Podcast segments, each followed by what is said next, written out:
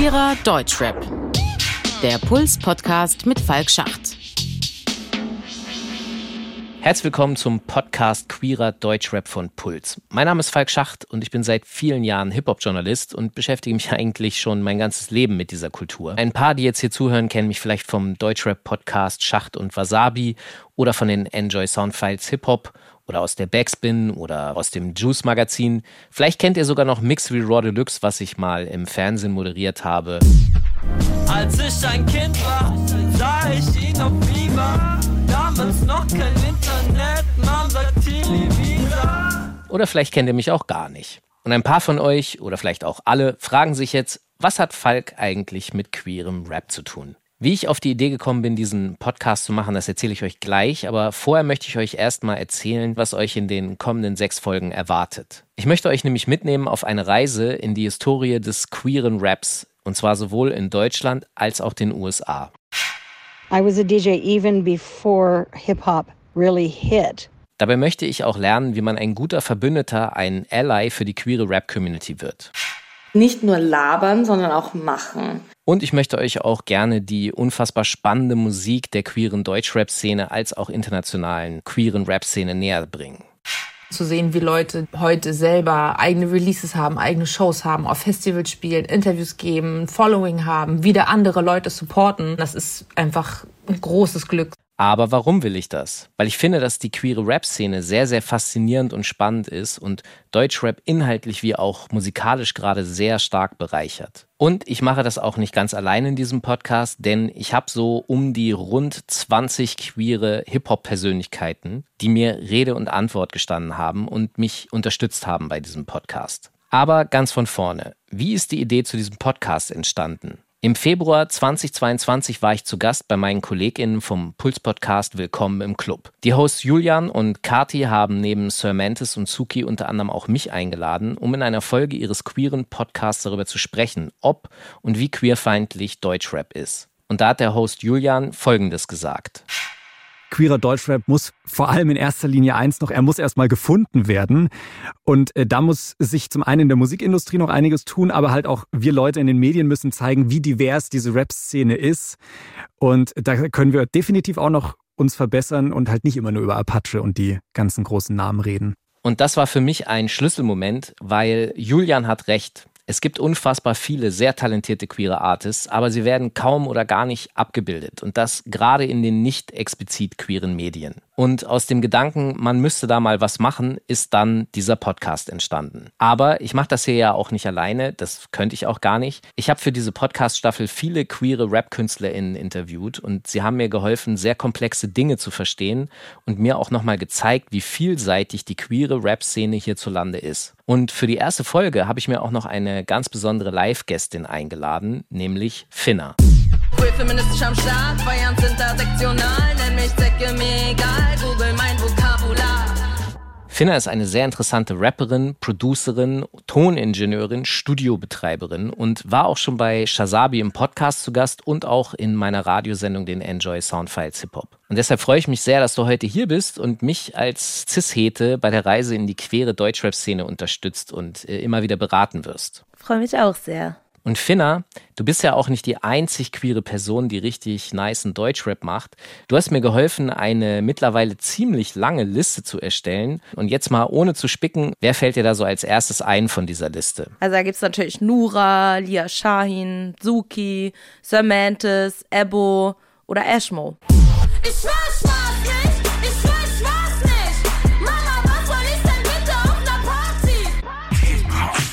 lieber als die coole Schwester, süß und kurvenreich, vollster Respekt zum Game. Unendlichkeit kann doch niemand wollen. Niemals. Stell dir mal vor, da ist kein Ende in Sicht. Ich überwinde meine Jugend, ich verschwende sie nicht. Du stehst homophob im Stroboskop. Ich komm in meiner Gang und poger dich Idioten tot. Shawty ist ein Harim auf dem Body und sie weiß, sie ist heiß, ja, ja, super heiß, ja, ja. Pack ihn erzogen auf die Liste, Weil er neu in meinem Cast ist. Wenn er hält, was er verspricht, kann es sein, dass er der Last ist. Ich denke sofort an Bad Moms J, Jenna Hendrix, Kerosin 95, Kai Shanghai, Bounty und Coca oder Avery. Du hast es dir verdient, komm und hol, Sunny, check, Toys, Cash. Wer verfuff ich durch den Club, drop it low. Make it clap, let me tap.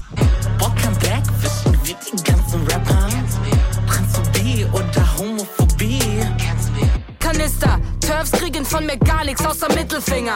Es gibt endlich auf die Fresse, das geschieht euch recht. Ich und meine Trans-Cuties feiern heute ein Fest. Bro, lass doch mal sehen, du brauchst dich nicht zu schämen. Denn ich seh Schwänze seit der Schulzeit. I mean, freaking in sheets, want some D'd up in B. Bad bitch will cash, ich streu Coke, need no sleep. Ich bin Hure, ich bin Tunte, ich bin Mann, ich bin Frau, ich bin alles, was ich will, alles, was ich will.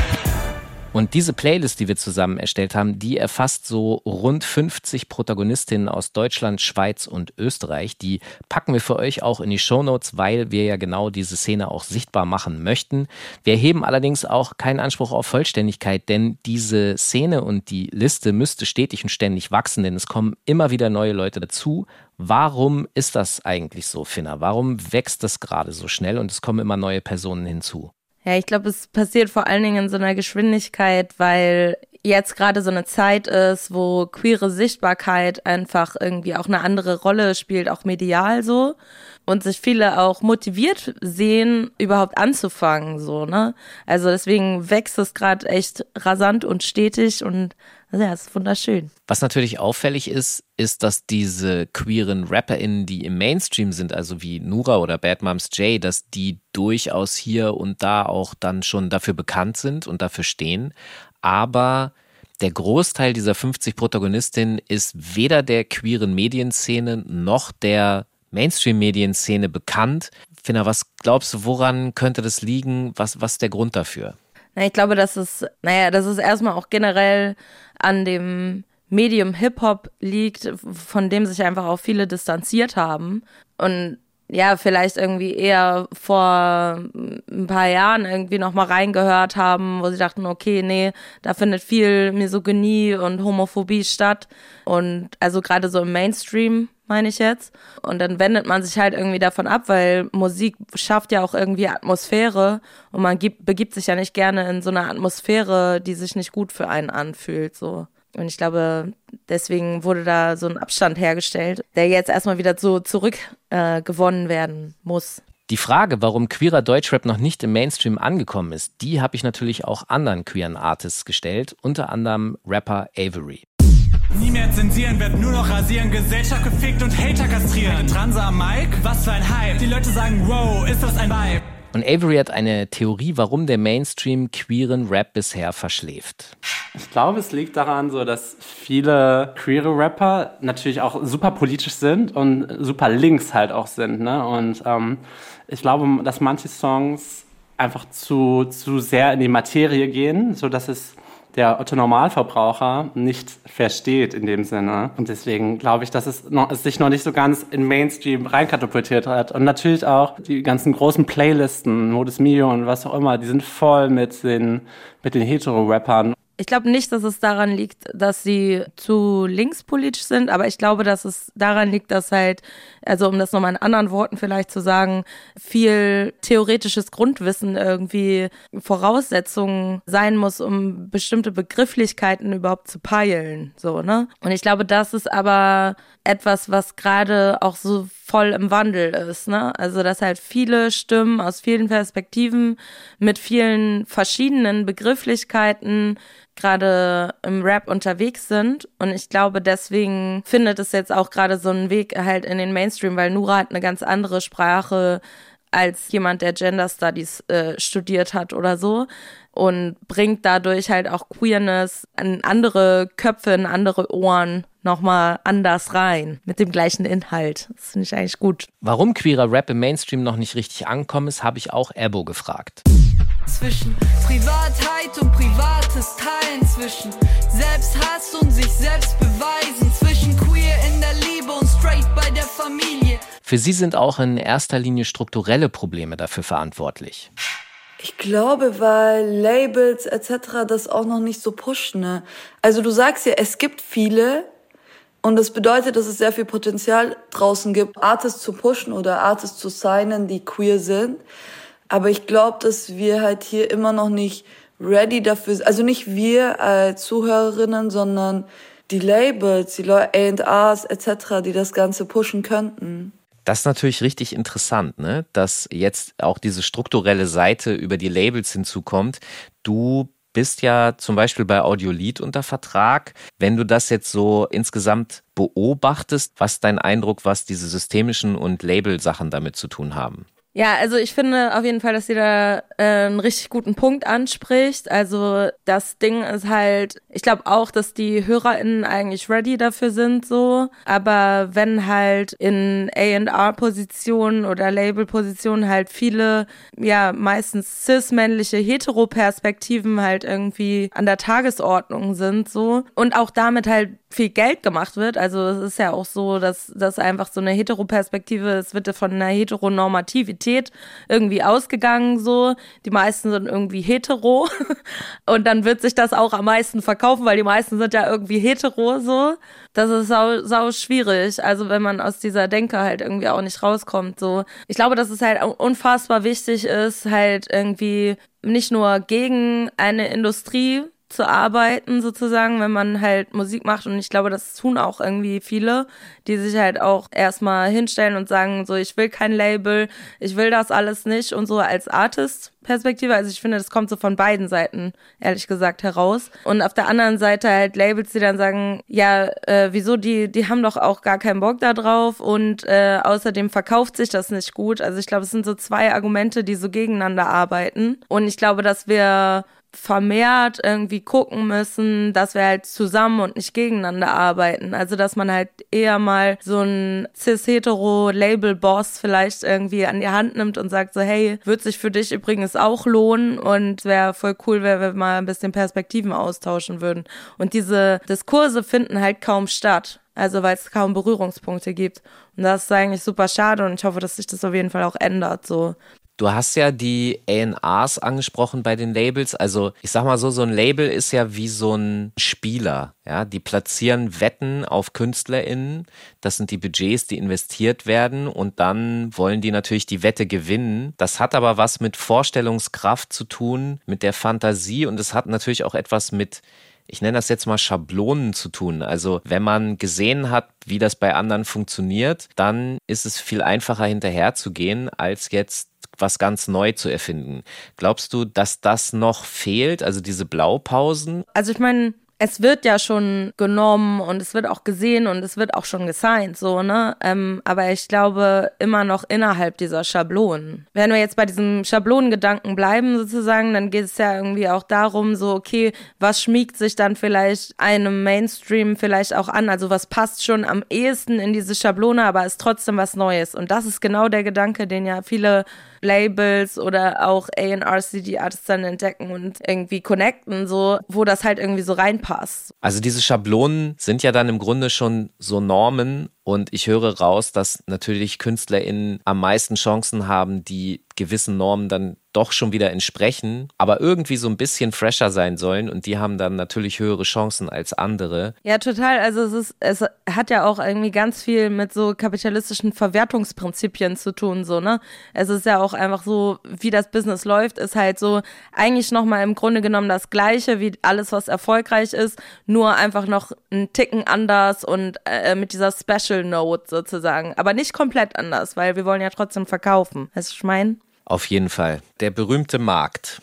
Ja. Okay, lass uns mal zurück zu der Frage, warum queerer Rap noch nicht so im Mainstream angekommen ist und auch warum er innerhalb der queeren Szene auch noch nicht so wirklich angekommen ist. Und ich war ja, wie erwähnt, Anfang des Jahres zu Gast im Podcast Willkommen im Club.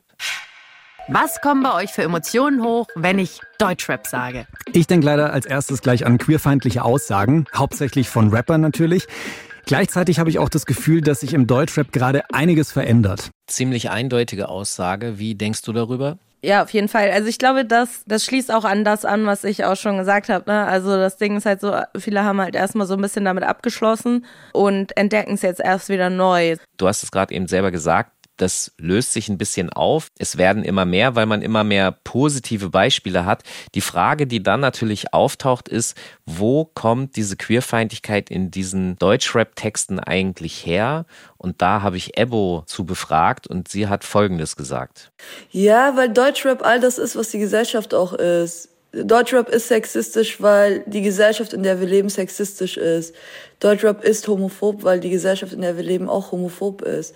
Also die Musik spiegelt ja nur die Gesellschaft auch wieder, in der wir leben. Was denkst du dazu? Rap ist Spiegel der Gesellschaft, aber ähm, Rap ist auch einfach Spiegel der Realität so, ne? Und die Realität ist queerfeindlich und sexistisch und homophob und transphob und so. Und das Ding ist auch, wie werden queere Personen halt überhaupt gefeatured, so, ne?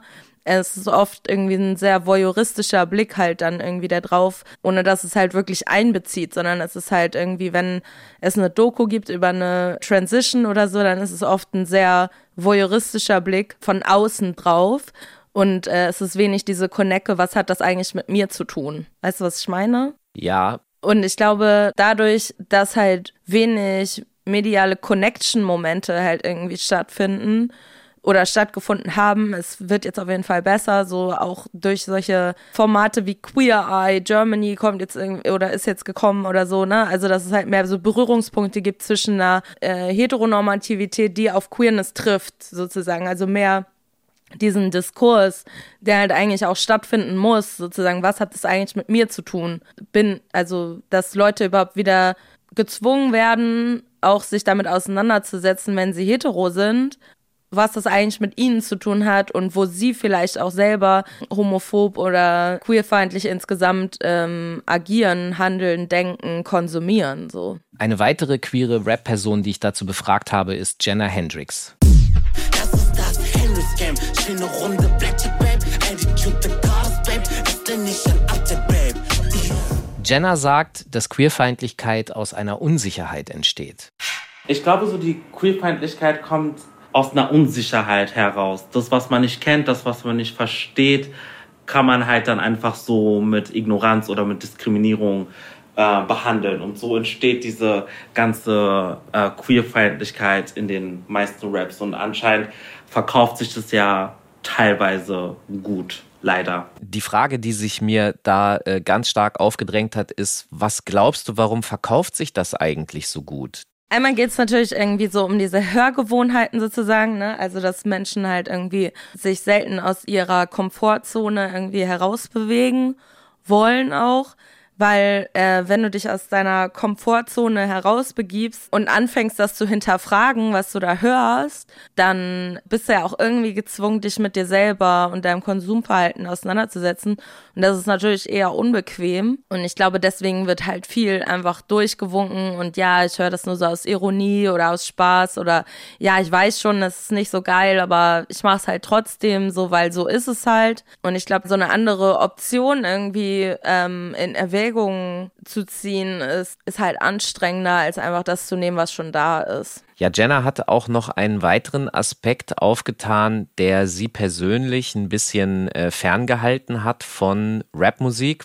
Also ich war jahrelang nicht so ein Fan vom Deutschrap zum Beispiel, äh, weil mir das einfach von den Texten her konnte ich mich nie mit denen irgendwie so identifizieren. Und das ist ja ein interessanter Punkt, weil in den Gesprächen, die ich mit dir hatte, da ist das für mich nämlich auch ein bisschen rausgekommen. Du bist im Ursprung bist du eigentlich Punk. Ja, es stimmt, ja, total. So, und jetzt bist du Hip-Hop. Ich nehme dich komplett als Hip-Hop wahr. Wie bist du vom Punk zum Hip-Hop gekommen und wie schwierig war das für dich? Ja, also als ich jugendlich war, so gab es halt für mich so zwei Lager in der Kleinstadt, wo ich groß geworden bin. Es gab halt die die Hopper, also die Hopper. Ja, ja war so, ja, war so.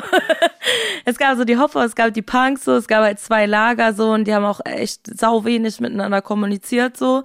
Und ich habe halt gemerkt, so, okay, bei den Hoppern habe ich mich halt nicht wohlgefühlt, weil ich war einfach zu anders irgendwie und habe da nicht so reingepasst. Und die Punks haben mich halt eher so mit offeneren Armen halt irgendwie empfangen so. Man hat halt irgendwie über ähnliche Themen halt irgendwie nachgedacht so auch politisch. Und deswegen habe ich mich da einfach irgendwie wohler gefühlt so und ich habe auch immer gedacht, so, okay, ich will auf keinen Fall jemals irgendwie was mit Hoppern zu tun haben. so, auch auf jeden Fall so ein Ding. Mich hat es einfach wahnsinnig abgeschreckt, irgendwie, welche Musik gelaufen ist, so. Ziemlich viele derbe Übergriffigkeit auch irgendwie in, in Texten, irgendwie, die mich halt wahnsinnig abgeschreckt hat, die da irgendwie aus den Boxen der Hopper lief, so. Und bei Punks wurde halt mehr auf diesen kollektiven Gedanken und irgendwie, ich habe mich freier gefühlt so und nicht so eingeschränkt. Das klingt mehr nach Gemeinschaft und Familiengefühl und das hat dir offensichtlich im Hip-Hop schon mal gefehlt. Also sehr viel Egoismus im Hip-Hop. Genau. Und dein Album heißt ja eben auch Zartcore und ist ja damit die Gegenthese von Hardcore und Rap will ja immer Hardcore sein. Ja. das sind so die Punkte, die dich erstmal abgeschreckt haben. Und gibt's da noch mehr? Zum Beispiel bei den Punks, äh, mit denen ich rumgegangen habe, da war es halt auch irgendwie eher mal cool, wenn irgendwie zwei Typen rumgeknutscht haben oder so. Es wurde auch irgendwie Queerness anders so wertgeschätzt, während das halt irgendwie bei den Hoppern halt ganz anders war. So, da, da wurde halt irgendwie viel mit Ekel drauf reagiert und so. Und das ist auch so ein Ding, was mir halt überhaupt nicht geschmeckt hat. So viel später habe ich dann erst wieder einen Zugang gefunden zu Hip-Hop. So. Also ich habe es sehr abgeschrieben eigentlich für mich selber. Und das kam dann erst durch diese ganze Second-Rap-Kultur, die halt für mich halt irgendwie Punk und äh, Hip-Hop zusammengebracht hat auch. Also das, was ich eigentlich in der Punk-Kultur sozusagen irgendwie erlebt habe und die Gedanken, die ich da hatte, irgendwie auf Hip-Hop-Beats gebracht haben. Und für mich war das komplett neu und ich, und ich war voll fasziniert und dachte halt so geil. Und da war halt auch Faulenzer, war so eine der ersten Punk-Rap-Personen sozusagen, die ich da irgendwie auf dem Schirm hatte, damals in Hannover und dachte so, nice. Ich glaube, das ist genau das, was ich mir auch vorstellen kann, weil musikalisch hat mir Hip-Hop halt irgendwie schon immer mehr zugesagt. Von den Takten und von der Musikalität an sich. Wenn man das so ganz abstrakt betrachtet, war es eigentlich schon immer eher mein Vibe, aber die, die Inhalte haben mir halt nicht geschmeckt. Und als dann äh, Leute wie Suki, Faulenzer, auch Sir Mantis irgendwie das für mich halt irgendwie so zusammengebracht haben, war es auf jeden Fall so ein mind-blowing Moment, dass ich irgendwie dachte, so, yeah, richtig nice, dass das geht so. Ich habe voll Bock, irgendwie da mitzumachen. Ja. Okay, das sind jetzt also erstmal viele Gründe und Probleme, die wir angesprochen haben, warum queerer Rap in Deutschland irgendwie noch nicht so groß werden konnte. Und wie das meistens so ist bei strukturellen Problemen, die sind historisch begründet, die haben eine lange Historie und das dauert, diese Denkmuster, die festgefahren sind, wieder aufzubrechen. Das ist oft mit sehr viel Kraftaufwand verbunden und genau das wollen wir aber in diesem Podcast versuchen. Und es wird auch darum gehen, aufzuzeigen, und das hast du eben gerade schon angesprochen, Finner, nicht nur, was die queere Hip-Hop-Szene tun kann, um sichtbarer zu werden, sondern was auch Cis-Heten wie ich tun können, um dieser Szene zu helfen, mehr Sichtbarkeit zu bekommen, weil da sind großartige KünstlerInnen dabei, die gehört werden müssen. Das ist natürlich ein ganz schöner Brocken, den wir uns hier vorgenommen haben. Und deswegen fangen wir erstmal ganz simpel an, ja, mit den Basics. Was bedeutet eigentlich queer? Also erstmal so geschichtlich eingeordnet, queer war eigentlich eine Beleidigung für Menschen, die gleichgeschlechtlich geliebt haben. Das wurde sich dann wieder zurück reclaimed und mittlerweile bildet queer ein Spektrum an Diversität ab, wo nicht nur abgebildet wird irgendwie, wie Menschen lieben, außerhalb der Heteronormativität, sondern auch wie sie leben, also außerhalb der binären Strukturen, außerhalb von Mann und Frau gibt es halt noch ganz viel. Und ich sag mal, ich glaube, für queere Personen klingt die Frage total normal, aber für nicht queere Personen ist das, glaube ich, immer noch ein völlig neues, unbekanntes Thema, in das man sich erstmal reinfühlen und arbeiten muss. Und Deswegen habe ich natürlich diese Frage auch den KünstlerInnen gestellt, die ich für diese Podcast-Staffel interviewt habe. Und Avery sagt dazu Folgendes. Queer ist für mich alles, was nicht heteronormativ ist, also alles, was nicht irgendwie heterosexuell ist, ist für mich der Überbegriff queer und ich benutze den Begriff queer auch total gerne. Also ich würde mich selber auch eher queer einschätzen. Also ich, auch mich als Künstlerperson würde ich mich eher unter dem Begriff queer, ich will mich jetzt nicht als schwul unterordnen, ich will mich nicht als Drag Queen unterordnen, sondern ich finde queer ist einfach so ein toller Überbegriff für alles, was in Anführungszeichen nicht normal ist. Jemand, der den Begriff kritisch sieht, ist Sir Mantis. Sauna, meine Selbstbestimmung trifft Backer übel in die Magenkuhlen. Flinter Bewegungssupport, lyrischer Tomatenwurf. Er hat mir erklärt, warum der Begriff queer nicht alles abbilden kann. Für mich ist das immer sehr schwierig. Queer hat für mich sehr, sehr, sehr lange einen Überlebenskampf bedeutet, ähm, nicht als Mann gelesen zu werden in der Gesellschaft, sondern halt eher als Lesbe gelesen zu werden und äh, dabei aber eigentlich ein Heterodude zu sein. Und äh, queer war für mich immer die Kategorie, wenn ich nicht das sein kann, was ich wirklich bin, na dann ähm, muss ich ja wohl queer sein. Und ich bin aber gerade eigentlich sehr unsicher, ähm, ob ich irgendwie noch in das Bild von queer passe, weil das Bild von queer halt eben was ganz anderes zeigt. Das zeigt halt kleine Transmänner. Ich glaube, dass viele Menschen sich das einfacher machen könnten, also jetzt außerhalb der queeren Bubble sozusagen, sich das einfacher machen könnten, indem sie einfach merken, dass es halt einfach äh, ein bewegliches Spektrum ist, so und dass man das nicht einfach in so eine Schublade reinpacken kann und sagen kann, okay, wenn ich einmal, keine Ahnung, sagen wir, Queerfeindlichkeit verstanden habe, dann kann ich das auf jede Person anwenden. Ich finde es ehrlich gesagt gut, dass man peilt, dass das so nicht funktioniert, sondern dass halt klar wird, so, okay, ich muss mich immer noch mit dem Menschen beschäftigen. Ich glaube, dass es ja generell einfach auch cool ist, wenn wir versuchen, außerhalb der Schubladen irgendwie wieder zu denken und uns zu begegnen, aber dass wir halt auch nicht einfach diese Schubladen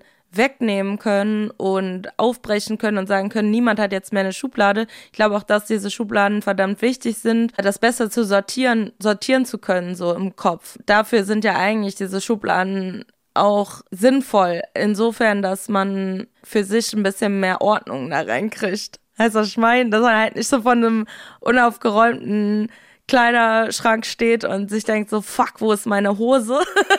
ähm, sondern halt weiß so, okay, wenn ich diese Schublade aufmache, dann befinden sich da erstmal Hosen und die sehen halt unterschiedlich aus und fühlen sich unterschiedlich an und ich fühle mich auch unterschiedlich mit diesen Hosen. weißt du, was ich meine? Du redest natürlich mit einem recht chaotischen Mensch, dessen Mutter sehr oft versucht hat, äh, äh, ihm Ordnungssysteme beizubringen sie ist, sie ist sehr erfolgreich daran gescheitert und ähm, der Punkt ist, glaube ich, was wichtig ist, ist, dass man natürlich braucht man eine gewisse, gewisse Form von Ordnung und Schubladen, aber ich genau, was du sagst. Es muss äh, mehr Bereitschaft für Offenheit und Diskurs geben. Und wenn sich dann mal eine Sache von links nach rechts oder in die andere Schublade verschiebt, ist das am Ende des Tages halt kein Weltuntergang. Und ich habe ja. sehr oft den Eindruck, dass diese Thematiken immer mit so einer absolut, ja, absoluten Form bearbeitet werden. Und das funktioniert nicht. So ist das Leben einfach nicht. Und deswegen muss ich ja. zugeben, regt mich das dann auch immer so auf. Total. Und genau darüber habe ich auch mit Zuki gesprochen. Das wirft deren Ordnung um. Surprise, es gibt doch mehr als zwei Geschlechter. Wirf einen Blick in die Natur und du weißt, wer recht hat. Und ihre Sicht hat mich wirklich überrascht.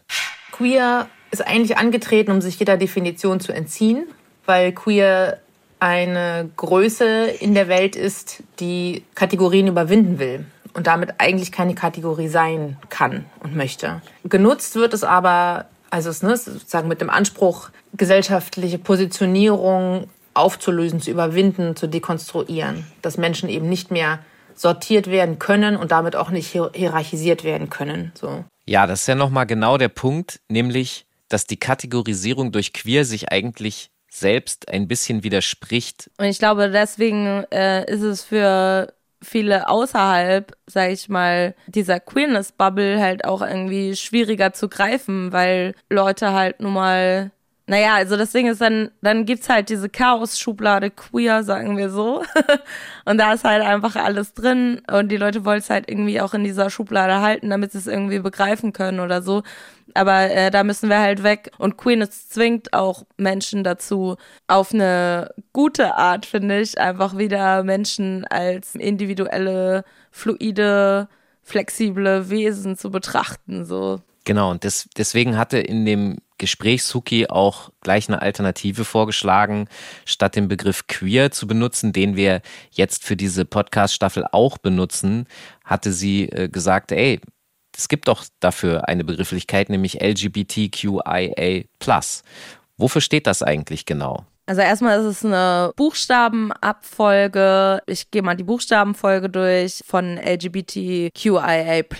Ähm, das ist einmal lesbisch, schwul, also gay, bi, trans, queer auch wieder, inter, agender und plus zeigt halt wieder, es ist halt mit diesen Buchstaben halt nicht getan, sondern es gibt auch noch ganz viel dazwischen, dass es ein Spektrum ist und einfach nur der Versuch einer, einer Erklärbarkeit. Das glaube ich genau das, was ein Schlüsselpunkt für mich persönlich war, zu verstehen, es ist ein Versuch, es ist gar keine feste Definierung, aber man muss immer mit drin haben als, als Element, dass man akzeptiert, dass sich das trotzdem dann nochmal im Wandel befinden kann. Also, dass sich das auch verändern kann. Und die Bereitschaft, die Offenheit dafür, die muss da sein. Sonst äh, ist einfach nur Betonkopf angesagt. Ist, ist total so. Voll. Eine weitere Frage, die sich mir natürlich gestellt hat, ist, wann ist Rap eigentlich queerer Rap? Und bevor ich dich das äh, frage, Finna, lass uns doch mal hören, was deine KollegInnen dazu gesagt haben. Avery hat da für sich zum Beispiel eine ganz klare und einfache Definition gefunden.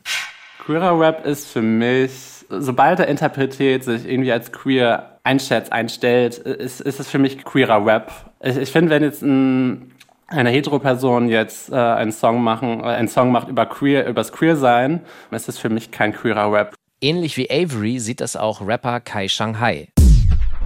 Boy, in deinem Verstand hab ich mich breit gemacht. Sag mir, dass du mich nicht brauchst. Für ihn ist queerer Rap auch klar definiert. Ja, wenn queere Identitäten schreiben und rappen, singen, das heißt, wenn die Geschichten nicht den gängigen Lebensentwurf widerspiegeln. Cementis zum Beispiel hatte da auch noch einen weiteren Blickwinkel zu. Für mich bedeutet queerer Rap, wenn die Leute, die äh, den Rap machen, sich als queer identifizieren beziehungsweise queer sind. Das muss aber nicht bedeuten, dass äh, die Texte auch über queere Themen geschrieben sind. Also es sind sich gefühlt alle einig, ja, die Artists, die queer sind, die machen automatisch auch queeren Rap. Ob sich das dann in den Texten wiederum widerspiegeln muss, da herrscht offensichtlich so ein bisschen Uneinigkeit. Wie siehst du das? Für mich ist es auf jeden Fall queerer Rap, sobald es aus einer queeren Perspektive ist. Ob es dann nun queere Themen sind oder keine queeren Themen sind, ist erstmal, glaube ich, total zweitrangig. Also ich glaube, es ist auch gar nicht wichtig, was dann damit stattfindet. Ich glaube, es geht eher um die Perspektive. Und die Perspektive ist mir da sehr wichtig, weil es eine queere Perspektive ist, weil sie aus einer Perspektive berichtet, schreibt, erzählt, Party macht, die nicht heteronormativ ist und die dadurch automatisch queer ist. Das bedeutet theoretisch, dass eine nicht queere Person auch keinen queeren Rap machen kann. So, du brauchst die eigene Erfahrung und Perspektive, weil alles andere wäre das, wo wir vorhin schon mal kurz drüber gesprochen haben, dieser, dieser Blick von draußen, der kann das eigentlich gar nicht leisten. Also man kann ja nicht einfach so sagen, man erzählt aus einer Perspektive, aus der man nicht erzählt. Also das macht ja gar keinen Sinn.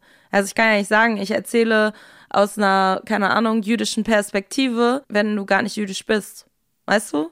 Das macht ja gar keinen Sinn. Was ich daran spannend finde, ist, dass das ja eigentlich theoretisch sofort praktische Folgen hätte oder hat, nämlich in dem Sinne, dass wenn man etwas macht, eine Geschichte erzählt, Kunst, Journalismus oder was auch immer, das zur Folge hat, dass man das Team so bauen muss, dass da die Erfahrungswerte wirklich mit drin sind und da einfließen. Und das heißt, dass man Strukturen auch so umbauen muss oder für Projekte so bauen muss, dass das funktioniert. Im Grunde ist das die auch diese berühmte Hip-Hop-Suche nach der Authentizität, aber sehr oft aus meiner Erfahrung heraus sprechen dann Strukturen, die firmentechnisch gebaut sind, dann wiederum dagegen und erschweren eben genau diese Offenheit oder diese Flexibilität, die notwendig ist, um das abbilden zu können. Total. Das ist eine Verantwortung, die gerade auch wir Medienschaffenden wahrnehmen müssen. Und mein Kollege, der Host Julian aus dem Willkommen im Club Podcast, von dem ich vorhin erzählt habe, wo ich Anfang Februar zu Gast war, der hat auch davon gesprochen, dass wir diese Verantwortung wahrnehmen müssen, um eben queeren Rap sichtbarer zu machen und ich habe Kai Shanghai dann mal gefragt, warum er der Meinung ist, dass queerer Rap unbedingt sichtbarer sein muss. Ich glaube, ähm, dass, äh, dass Identitäten für die äh, Kids wichtig sind und ähm, äh, jemand, der ähm, schwule Texte äh, performt, ähm, ja, ähm, stellt einen anderen Lebensentwurf dar und äh, Leute orientieren sich an, an, an diesen Lebensentwürfen, an, an, dieser Freiheit, an dieser Selbstbestimmtheit. Es gibt da auch schon einen gewissen Unterschied zu früher, den man bemerken kann. Das hat Suki mir erzählt. Als ich angetreten bin, also ich habe angefangen zu rappen, da war ich so 16, 17, das war so um die Jahrtausendwende. Da war noch nicht viel los in der Hinsicht. Sicherlich wird es immer queere äh, Hip-Hop-Heads gegeben haben, aber man wusste nicht voneinander. Die Leute waren, wenn überhaupt, dann vielleicht in einem ganz geringen äh, Maß oder Umfeld offen mit ihrer Identität und das überhaupt wachsen zu sehen und zu sehen, wie Leute, die irgendwann auf Konzerten von mir aufgetaucht sind, heute selber eigene Releases haben, eigene Shows haben, auf Festivals spielen, Interviews geben, Following haben, wieder andere Leute supporten. Das ist einfach ein großes Glück so. Also ich finde das wunderschön und ich ziehe da ganz viel Kraft raus und liebe das einfach nach und nach aus diesem sich ewig erklären oder rechtfertigen zu müssen, Raum einzufordern, endlich irgendwie an den Punkt zu gelangen, mit Selbstbewusstsein das zu machen, worauf man Bock hat. So, das ist eine wunderschöne Entwicklung. Das ist natürlich eine Entwicklung, die auch nicht abgeschlossen ist. Das ist ein Prozess, der immer weitergeht und der auch natürlich immer weitergehen muss.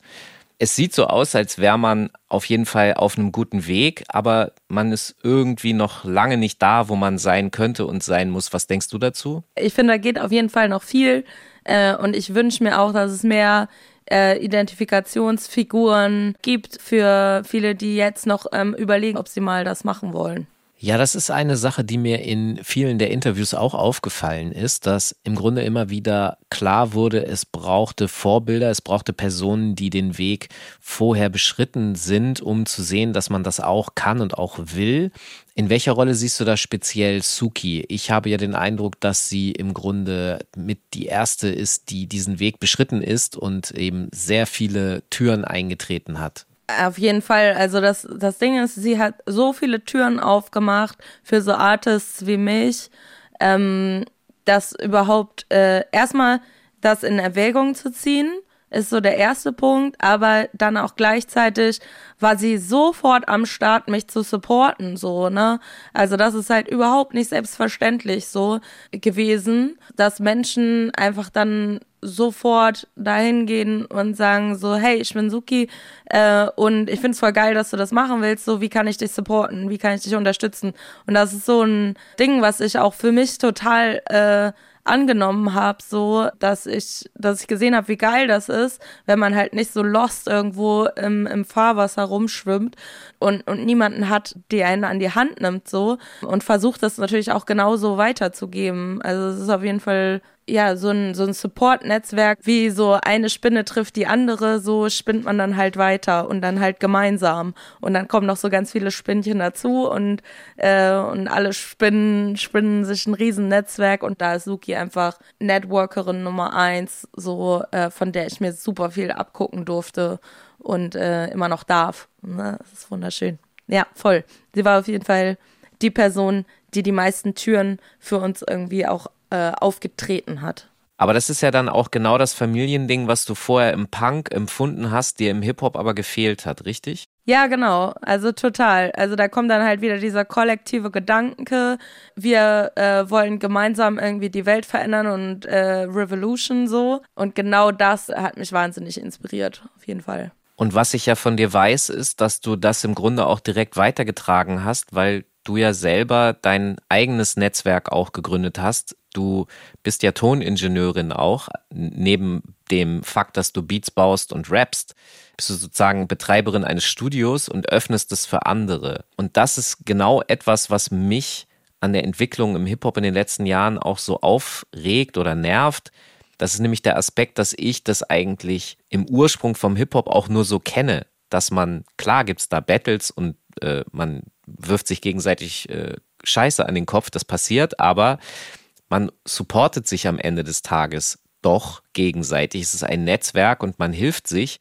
Und dieser Aspekt, den du früher eher im Punk gefunden hast, der ist über die letzten Jahre und diese vor allem natürlich auch die Kommerzialisierung auch für mich gefühlt immer mehr verloren gegangen. Das ist für mich ein Aspekt, warum das, was ihr macht, einfach die positive Seite von Hip-Hop ist, die es braucht. Das ist für mich auch nochmal so ein Fazit der letzten Wochen der Recherche und alles. Es ist auch so ein bisschen wieder dieser Back to the Roots Gedanke, so, ne? Also, dass man halt irgendwie gemeinsam gegen Repression und Diskriminierung halt irgendwie sich zusammenschließt, äh, sich gegenseitig Dinge beibringt, so each one teach one mäßig, kollektiv halt versucht, Dinge zu bewegen und aufmerksam zu machen auf Missstände, so. Ich finde auch, dass, dass gerade im queeren Rap halt irgendwie auch wieder zu den Wurzeln von Hip-Hop einfach nicht zurückgegangen wird, sondern weitergedacht wird. Und genau das werden wir in diesem Podcast auch machen. Da werden wir immer mal wieder an diese Punkte genau kommen, wo es genau darum geht.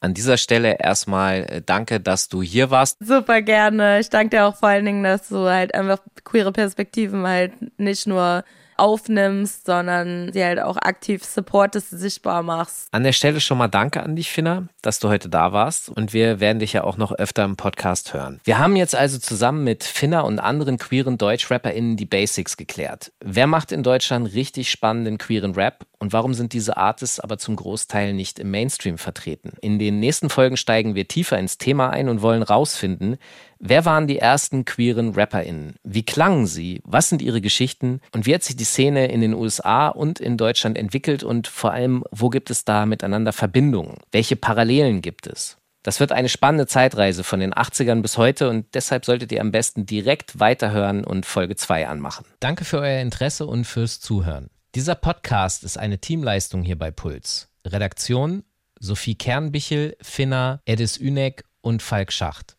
Grafik Ki Kesor und Lisa Hinder. Produktion Christoph Tampe, Hanna Meyer und Matthias Sautier. Sounddesign Benedikt Wiesmeier und Enno Rangnick. Puls.